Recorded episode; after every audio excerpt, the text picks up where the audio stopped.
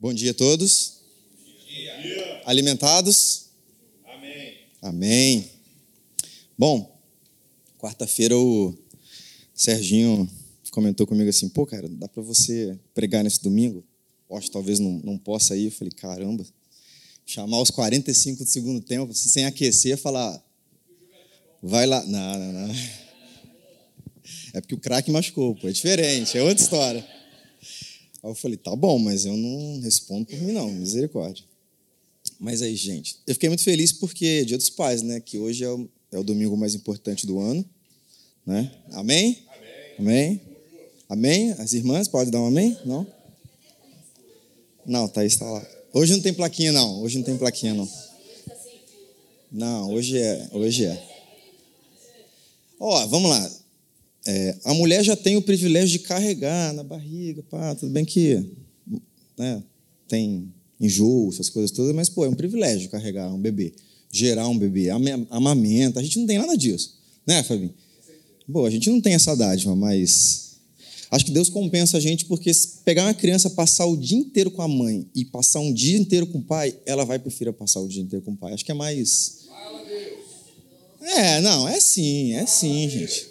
Porque pode fazer o que quiser. Ah, quer comer areia? Come areia.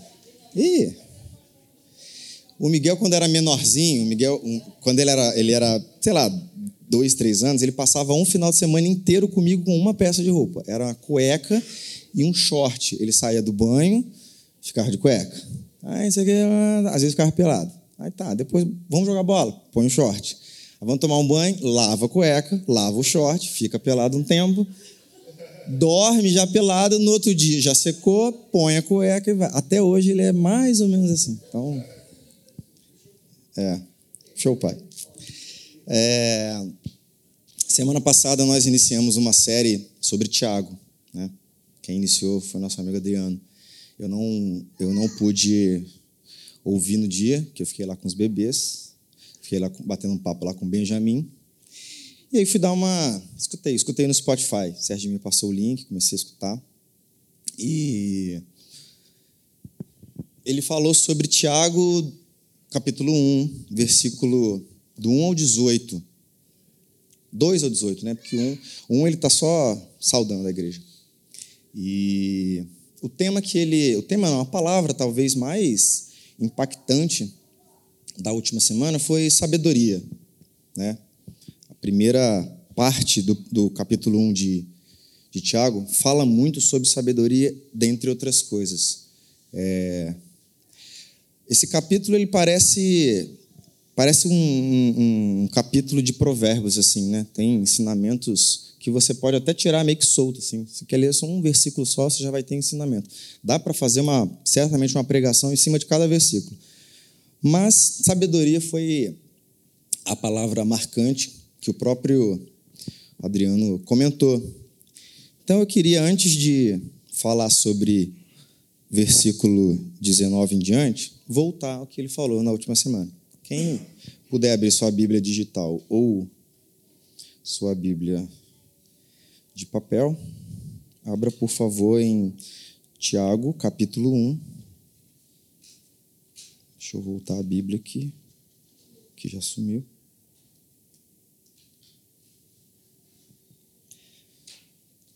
Assim é Santiago. Só jogar lá em Apocalipse e vai voltando um pouquinho que a gente acha, rapidinho. Bom, no versículo 5, Tiago 1, versículo 5, fala assim: talvez a Bíblia de vocês seja um pouquinho diferente, mas vamos lá. E se algum de vós tem falta de sabedoria, peça a Deus que a todos, lá, a todos dá liberalmente e não lança em rosto, e ser-lhe-á dada algumas traduções um pouquinho mais simples, fala: Deus dá a todos e livremente. Uh, acho que a primeira coisa que Deus falou com meu coração é: sabedoria vem dele, né? Quem tem falta de sabedoria, peça a Deus. Às vezes a gente confunde um pouco sabedoria com conhecimento, embora conhecimento ajude a gente a ser mais sábio. É, e ser sábio faz a gente buscar mais conhecimento. Mas o conhecimento a gente busca aqui. Uma faculdade, um curso, um curso com a rede, a gente vai ganhar mais conhecimento. é, leitura, o dia a dia, enfim, experiência profissional, tudo isso traz conhecimento para a gente. Mas sabedoria, a Bíblia diz que vem dele, né? Ah, quando a gente fala de sabedoria, qual o primeiro nome que vem à mente? Pelo menos para mim. Qual? Sabedoria. Geralmente na Bíblia, quando a gente fala de sabedoria, vem um nome à mente: Salomão, rei Salomão. É... Ele pediu sabedoria para Deus. Poderia ter pedido outras coisas, riqueza, mulheres, poderia pedir é... reconhecimento, poder, honra, mas ele pediu sabedoria e Deus deu. E as outras coisas também ele acabou ganhando. É, mas eu, eu tenho um exemplo prático na minha vida, bem prático mesmo, que eu me lembro muito de sabedoria, que foi meu avô. Meu avô faleceu já há um ano e meio, dois anos mais ou menos. Acho que vai fazer dois anos agora. Ele viveu até os 104, acredito que ele foi até os 105, porque ele nasceu em 1917 na roça. Naquela época, em Minas, você não registrava a criança no mesmo dia. Você esperava meses para registrar. Ele foi registrado no dia 20 de janeiro, que é dia de São Sebastião. Provavelmente meu bisavô era devoto, alguma coisa assim, simpatizante, sei lá. E a gente imagina que ele tenha feito 105, né? Enfim, ele morreu com quase 105. E o grande exemplo da minha vida de sabedoria é meu avô. Ah, e aí eu fiz uma comparação. Da última vez eu falei sobre o, o, o Paulo e o Paulinho, né? Falei assim, vou fazer uma comparação entre Salomão e meu, meu vô, Sebastião. Fiz um resumo, bem resumo mesmo. Uh, Salomão ele fez grandes obras. Israel cresceu muito durante seu reinado. É, o mundo conheceu mais a Israel. Meu avô ele foi um carpinteiro que fez coisas fantásticas também aprendeu com o pai dele e tal. Uh, Salomão foi um escritor, escreveu Provérbios, Eclesiastes, Cantares, que é aquele livro que a gente não entende muita coisa. Quando entende, a gente fala, pô, peraí, Ih, rapaz, não era isso aqui, não. Quando ele estava falando dessa uva, é outra uva. É, ah, chupar, é o... aí a gente entende mais velho o que, que ele estava querendo dizer em Cantares. Mas, enfim. É, aí a gente toca. É, ele era escritor, foi um escritor, né? Óbvio. E meu avô era analfabeto. Não lia, não escrevia, escrevia o nome, lia o nome, é, conhecia, sei lá, de 1 a 10, fazia as contas, né? Porque era um carpinteiro, enfim. Salomão teve reconhecimento. Meu avô a gente considera como patriarca da nossa família, então é o nosso reconhecimento.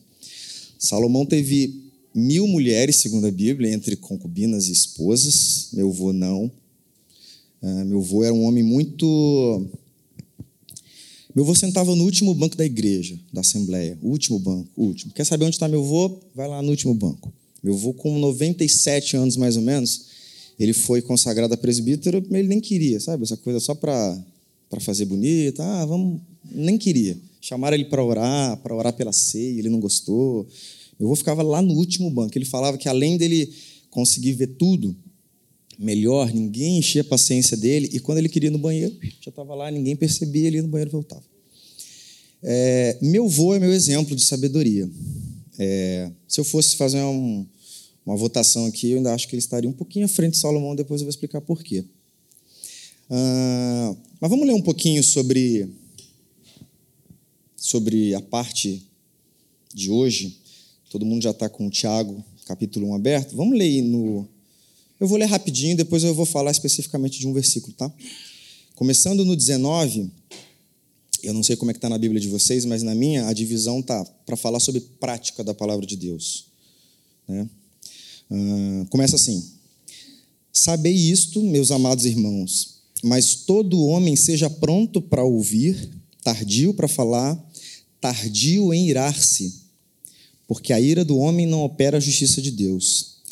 Pelo que, rejeitando toda a imundícia e acúmulo de malícia, recebei com mansidão a palavra em voz enxertada, a qual pode salvar a vossa alma, e sede cumpridores da palavra e não somente ouvintes, enganando-vos com falsos discursos.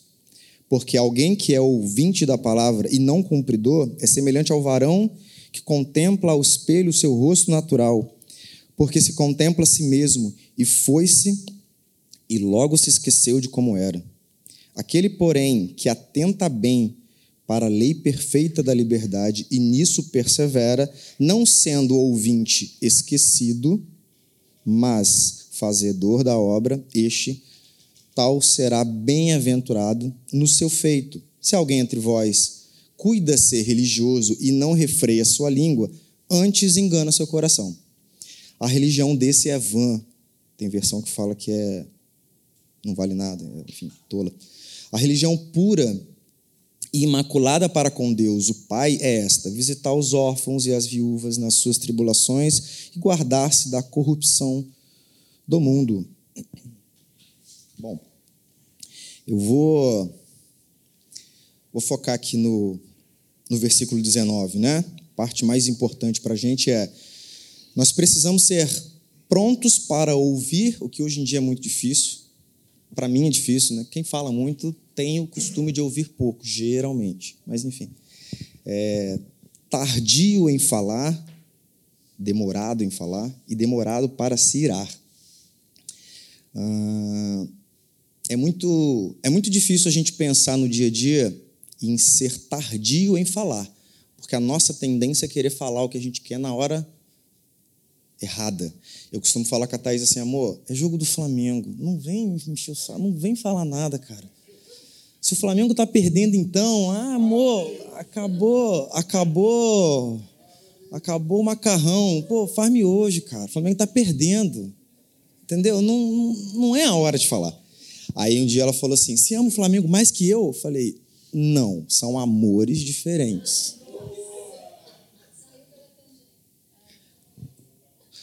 Falei para ela assim: O Flamengo me deu uma Libertadores. Aí, é, né, de um tempo para cá, ela fala assim para mim: e eu te dei um filho. E eu falei: mas ainda não me deu uma Libertadores. São amores diferentes. É, eu vou voltar um pouquinho lá para o versículo número 5, tá? Que é o seguinte: aqui a gente fala sobre sabedoria. Primeiro ponto é pedir a Deus, né? Percebam que o versículo fala o seguinte: peça a Deus que a todos dá e livremente. Ah, vamos lá. O que que o que, que a gente dá para qualquer pessoa assim que qualquer pessoa que pedir a gente entrega e dá sem pensar quanto for? Primeiro, uma coisa que não tem muito valor para gente, concorda? Se é algo que não tem muito valor para mim, toma. Você quer quanto, Sabinho? 10? Toma 10, toma 50 tem tanto valor para mim. A gente normalmente é um pouco apegado às coisas que têm valor e, enfim. É, você fez um churrasco, sobrou Coca-Cola e Dolly. Você vai dar Dolly para todo mundo. Coca-Cola você dá uma segurada. Outra coisa que a gente tem o costume de dar, entregar para a pessoa sem pensar, toma, cada vez mais. É aquilo que não é caro, né? Coisa barata, toma, a gente entrega. É, eu não acho que isso seja o caso de sabedoria, tá? Mas tem uma outra coisa, que vamos lá, se Deus está dando é bom, né, gente? Então vamos lá. Tem uma outra coisa que nós podemos ter, todo mundo pode, precisa ter, e sem restrição. É aquilo que não faz mal em excesso, que na verdade não é excesso. É, água em excesso faz mal? Né? Beber 5 litros d'água, você é capaz de vomitar. Comida em excesso faz mal. É, tempo à toa, sei lá, tempo com a família em excesso vai fazer mal, porque você tem que trabalhar, você tem que, você tem outros compromissos. É, mas se Deus fala que Ele dá a todos e livremente, não faz mal em excesso. Eu entendo assim. E se Ele dá todos significa que não tem a ver com o dom que cada um tem. Né? O Serginho tem um dom de tocar, de cantar. Mas se ele pedir sabedoria, Deus fala: toma. Não tem nada a ver com o dom dele, não tem nada a ver com o talento dele. Quem tem talento para ficar com criança, beleza, tem que ter sabedoria, óbvio. Mas assim, se pedir sabedoria, Deus vai dar, e vai dar muita. Você quer quanto? Toma mais sabedoria. É, um psicólogo que normalmente é mais das áreas humanas, ele vai ter facilidade para uma coisa, um matemático ele vai ter facilidade com outra, mas independente do seu perfil, do baixo, do alto, do novo, do velho, sabedoria, creio eu, que é para todo mundo. Né? Então, se é para todo mundo, e se ele dá livremente, ou seja, não, não é excesso sabedoria, nunca vai ser excesso, uh, talvez a sabedoria esteja para a prática cristã como o ar para quem quer respirar. Não tem como ser diferente disso. Eu tenho um amigo que ficou mal no, no Covid. Ele não chegou a ser entubado, graças a Deus, mas ele passou um aperto. E o relato dele no Facebook é. Cara, você chega a sentir falta de ar só de ler o relato dele. Sabe? Ele falou assim, cara, uma coisa que você sabe o que fazer desde que você nasce. Você nasceu, você respira. Aí você puxar o ar o ar não vir, é, é loucura, sabe? É... E eu acho que ar, né? Quanto mais, melhor. Como alguém, não sei quem, mas alguém dividiu a Bíblia e colocou que do versículo 19 para frente falaríamos de prática cristã, e um pouco antes Deus disse que dá a todos livremente, eu entendo dessa forma. Sabedoria está para a prática cristã como o ar está para quem quer respirar. Não tem como um sem outro. E aí, voltando aqui ao versículo 19, pronto para ouvir, tardio para falar, demorado para falar, vamos trocar essa palavra, e demorado para se irar. Ah, olha que interessante. Quando, em que momento da minha vida eu tenho que xingar meu pastor? Tem uma, tem uma hora adequada para eu xingar ele? Não tem. É. É. É, sabe que eu perguntei isso? Pelo seguinte: demorado, vamos trocar pela palavra demorado em falar. A Bíblia não está falando que você tem que demorar para fazer o que é errado, para falar o que é errado. É óbvio, gente. O que é errado você não tem que falar nunca. Então eu entendo que quando a Bíblia fala tardio, demorado em falar, é o que é bom provar. É, é meio louco, mas às vezes a gente tem que demorar para falar aquilo que a gente considera bom. A Bíblia está falando, seja demorado para falar um pouquinho. Ah, eu preciso falar aquilo com, ó, segura. Às vezes é a hora que eu penso que ele tem que ouvir, mas não é a hora que ele está preparado para ouvir. Ele está mal, ele está nervoso. Será que é a hora que eu devo falar com ele? Mas a gente aprende, ou melhor, a gente vive num mundo que é diferente, né? Eu não levo desaforo para casa. A palavra não, não fica aqui presa na garganta. Eu, cara, me distratou. Gabriel falou comigo na frente de todo mundo. Ah, eu vou falar na frente de todo mundo. Porque se eu falo com ele no privado, eu fui humilhado na frente de todo mundo e falei quietinho depois. A gente tende a agir assim. É, tardio em irar-se, demorado para se irar. É, Todo mundo que tem filho aqui sabe, é assim, pelo menos eu já pensei em enforcar o Miguel umas 30 vezes, sabe? Igual o, o Homer Simples enforca ali o, o Bart. Cara, ontem, até falei com a Regi, ontem eu estava relendo e tal, dando uma estudada, e o Miguel já chegou lá em casa já com um recado da mãe dele, tá de castigo, não vai pegar celular, não vai pegar nada. Aprontou uma lá na igreja dela. Nossa, mas gente, nunca bati no Miguel, mas ontem e eu falei assim, não é possível. Aí conversei com ele, dei uma bronca nele, Thaís deu uma bronca nele, aí tadinho, chorou, chorou, chorou, enfim. E eu falei, não, tá de castigo, não vai usar nada, enfim. Aí fui lá pro quarto e comecei, né? Dá uma estudada, aí ele senta do meu ladinho, assim, igual um cachorrinho assim, e fica me olhando. Nossa, mas que vontade de. Cara, se tivesse um chinelo ali, ontem ia. Mas, da mesma forma que eu entendo que o tardio em falar tem uma não é uma pegadinha, mas tem um ensinamento aqui, tardio em falar o que é certo, não o que é errado. Eu acho que aqui tem um também. Porque geralmente, quando a gente está mais irado, é uma coisa de momento, principalmente com o filho, né, Luísa? Que às vezes passa um dia, você já está. Sabe aquela coisa de.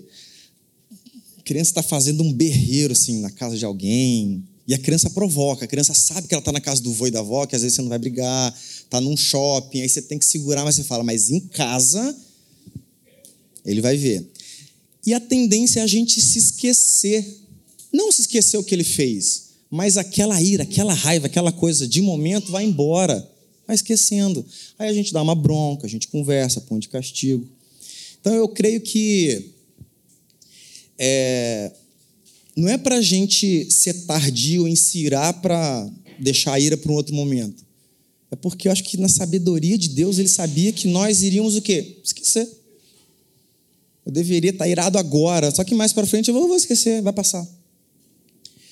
É, um pouquinho mais para frente, ele fala sobre refrear sua língua, o que também é muito difícil, tem a ver com ser tardio em orar. Quem é rápido aí na Bíblia para abrir rapidinho Provérbios 21, 23? Quem é bom de gincana aí? Põe a música rapidinho aí. Ô, ô. Bumba, bumba, bumba aí, lembra do.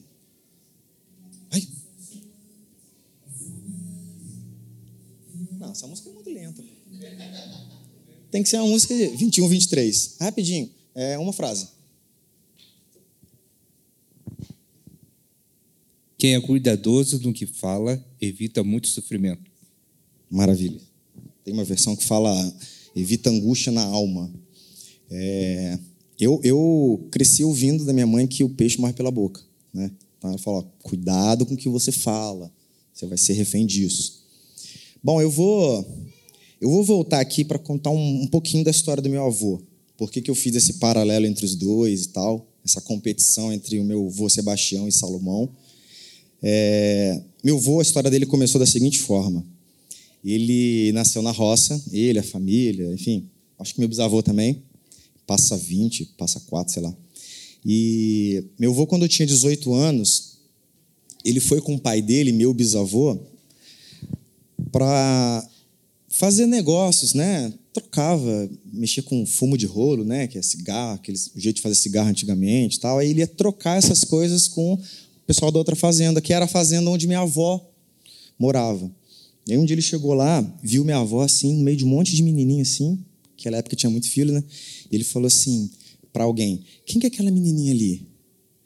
Aí alguém falou assim: "Aquela maiorzinha ali? Não, não, aquela piquititica ali, aquela menorzinha ali. Gostei dela." Aí falaram assim: "Não, aquela ali é a Totonha, ela só tem oito anos."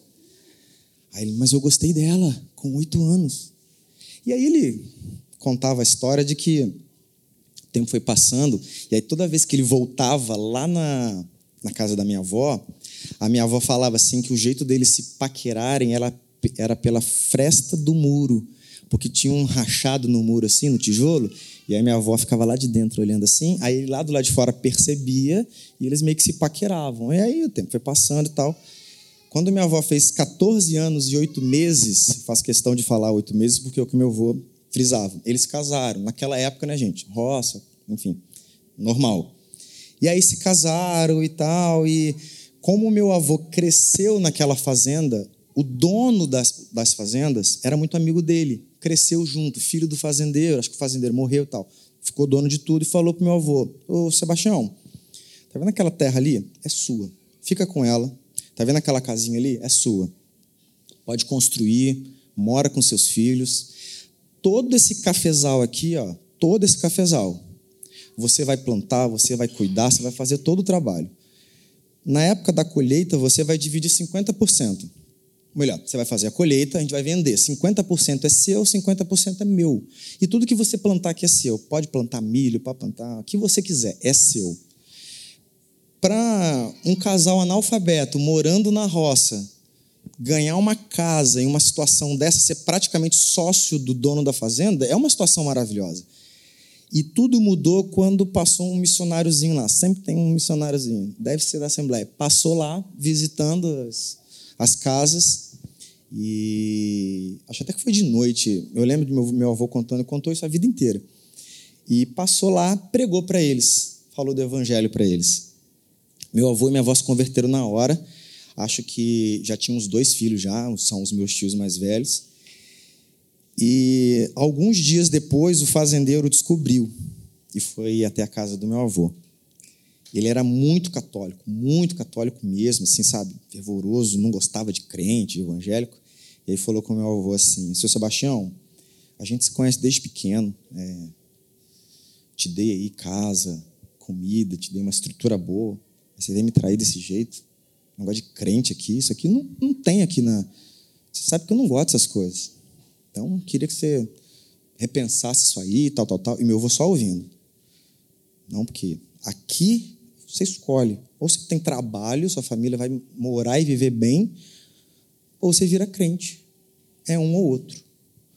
Meu avô falou que guardou aquilo para ele. Passado alguns dias, ele chamou o fazendeiro. Meu avô era um homem muito correto, sabe? Muito certinho. Falou assim: seu Fulano,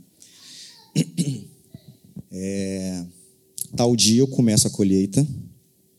O senhor, um homem muito bom, fez tudo para gente, mas tal dia eu começo a colheita, tal dia eu acabo, dia tal, a gente faz a divisão e no dia seguinte eu pego minha família e vou embora porque eu não vou largar Jesus. Eu não vou largar Jesus. Foi. E assim veio para cá. Quando eu comecei a meditar nessa palavra, eu lembrei muito do meu avô pelo seguinte, e assim, esse, esse, esse versículo casou muito com o que eu mais ouvi do meu avô a vida inteira. A vida inteira ele contou essa história, a vida inteira. Né? É... Primeira coisa que ele fez foi ser pronto para ouvir. O cara chegou lá, começou a falar na cabeça dele. Um monte de besteira, talvez. E ele, ó, escutando. Ele, ele poderia dar uma resposta na hora, mesmo que fosse a mesma resposta, ele poderia ter dado, mas ele não deu.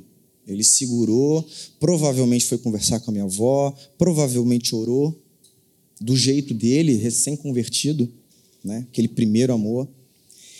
E ele, provavelmente ele podia se irar, embora meu avô, a gente nunca viu ele bravo com nada. Nada, nada, nada, nada.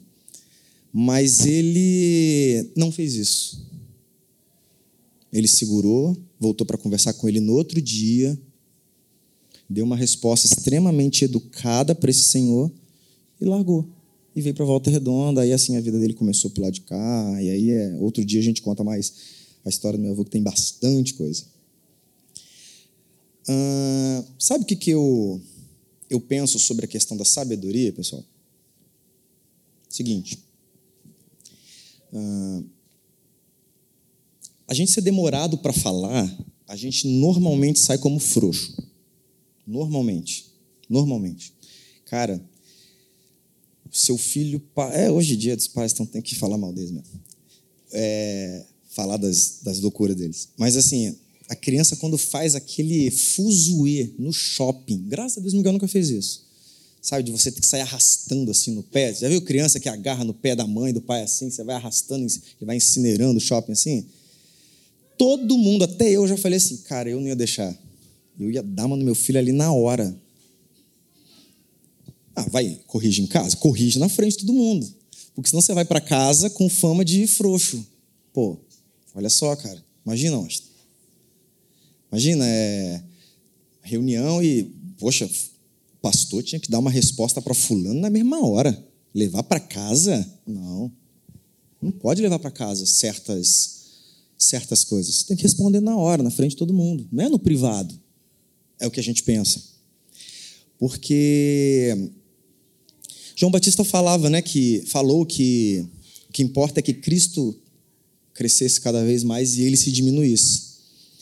E aqui na capela a gente fala muito sobre apontar para Cristo, que eu acho que não deve ser o nosso lema, para mim tem que ser o lema de qualquer cristão. Não tem como um cristão não apontar para Cristo em algum momento. Não tem como. Só que quando você aponta para Cristo, você não aponta para si mesmo. E quando você aparece, Cristo não vai aparecer. Quando você responde na hora, mesmo que uma coisa que você acha que deveria, às vezes Cristo não aparece, mas você aparece. Quando você se ira, se revolta com alguma coisa, dá a resposta que a gente acha que a pessoa deveria receber naquele momento, Cristo não vai aparecer e a gente vai aparecer. A sabedoria, eu creio que ela vai levar a gente a ter uma, uma, uma atitude que não dá ibope. Não para nós. Não dá ibope. A pessoa que fala tudo que quer, assim, na cara do outro, a gente sempre lembra. A pessoa que é mais, mais mansa, meu avô era uma mansidão, vocês não têm noção. É, a gente vê Cristo nessa pessoa. Mas a tendência é a gente sempre fazer o contrário. Eu, eu anotei duas situações aqui que eu, que eu gosto sempre de lembrar do meu avô, que é o seguinte: meu avô, é, eles se, eles se casaram no dia do aniversário dele. Então a gente comemorava o aniversário do meu avô, e o aniversário de casamento era festa. Vinha família de tudo que é lugar, enfim, de São Paulo, do Rio.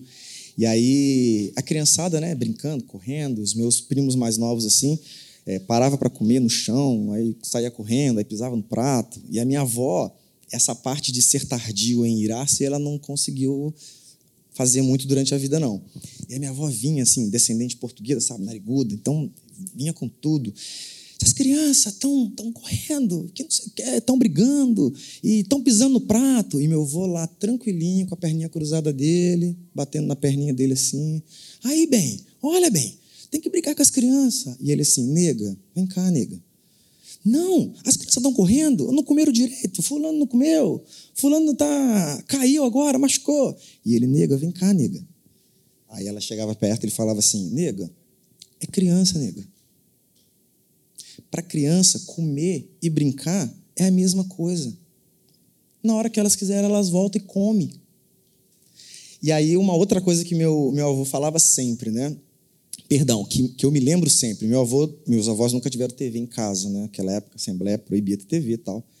Aí, quando um tio faleceu, que morava nos fundos, eles pegaram a TV velhinha e levaram para lá. Velhinha mesmo, 14 polegadas, sei lá. E aí minha avó começa a ver as coisas. Minha avó era assim, ela pegava o problema do vizinho, sabe? O vizinho tá com problema, o cachorro tá machucado, ela trazia o problema para ela. Enfim, tinha dor no coração. Meu avô numa paz de já que vocês não têm noção. E aí, um dia eu perguntei, vô, tá gostando da TV? Ele, parei de ver. Parei. Falei, por quê, vô? Não gostou? Ah, meu filho, é até legal. Mas um dia eu liguei lá, acho que ele não sabia trocar de canal, devia estar vendo da Atena, sei lá. Aí, ah, eu liguei lá, fulano perdeu a casa na enchente. Aí outro dia, fui ver, fulano está com um filho desaparecido. Aí no outro dia, a família morreu, levou tiro. Ele falou assim, para que eu já tenho meus problemas? Para que que eu vou ficar vendo os problemas dos outros? Não posso nem ajudar eles. Eu falei, vô, o senhor está certo. Então, ser tardio é, além de ser humilde, é ser mais manso também. É ser mais manso. O grande exemplo de sabedoria da minha vida é meu avô. Ele me ensinou muita coisa. E aí, para a gente finalizar, o último versículo da, do capítulo 1 fala assim: A religião pura e imaculada com Deus, o Pai, é esta: visitar os órfãos e as viúvas nas suas tribulações, guardar-se da corrupção do mundo. Não dá ibope, né? Dá ibope. Isso, isso aponta para Cristo, mas não aponta para a gente. Então eu queria finalizar com isso, lembrando que a sabedoria está para a prática cristã, como o ar que a gente respira está para a nossa vida, um sem outro não existe. É, demorar a fazer aquilo que a gente acha que deve fazer, talvez seja a forma mais correta da gente praticar a palavra de Deus. E não vamos pensar no que os outros estão falando, não.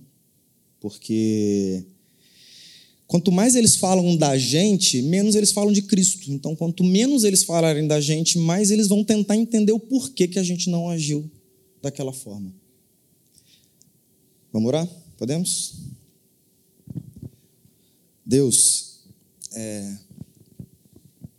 nós agradecemos ao Senhor pelo dia de hoje. Hoje é um dia que nós comemoramos de forma diferente e especial o Dia dos Pais. O maior exemplo de pai é o Senhor. Então, que o Senhor fale mais ao nosso coração, que o Senhor faça essa palavra se multiplicar em nossa vida, saindo da teoria e entrando para a prática. Que o Teu Espírito Santo possa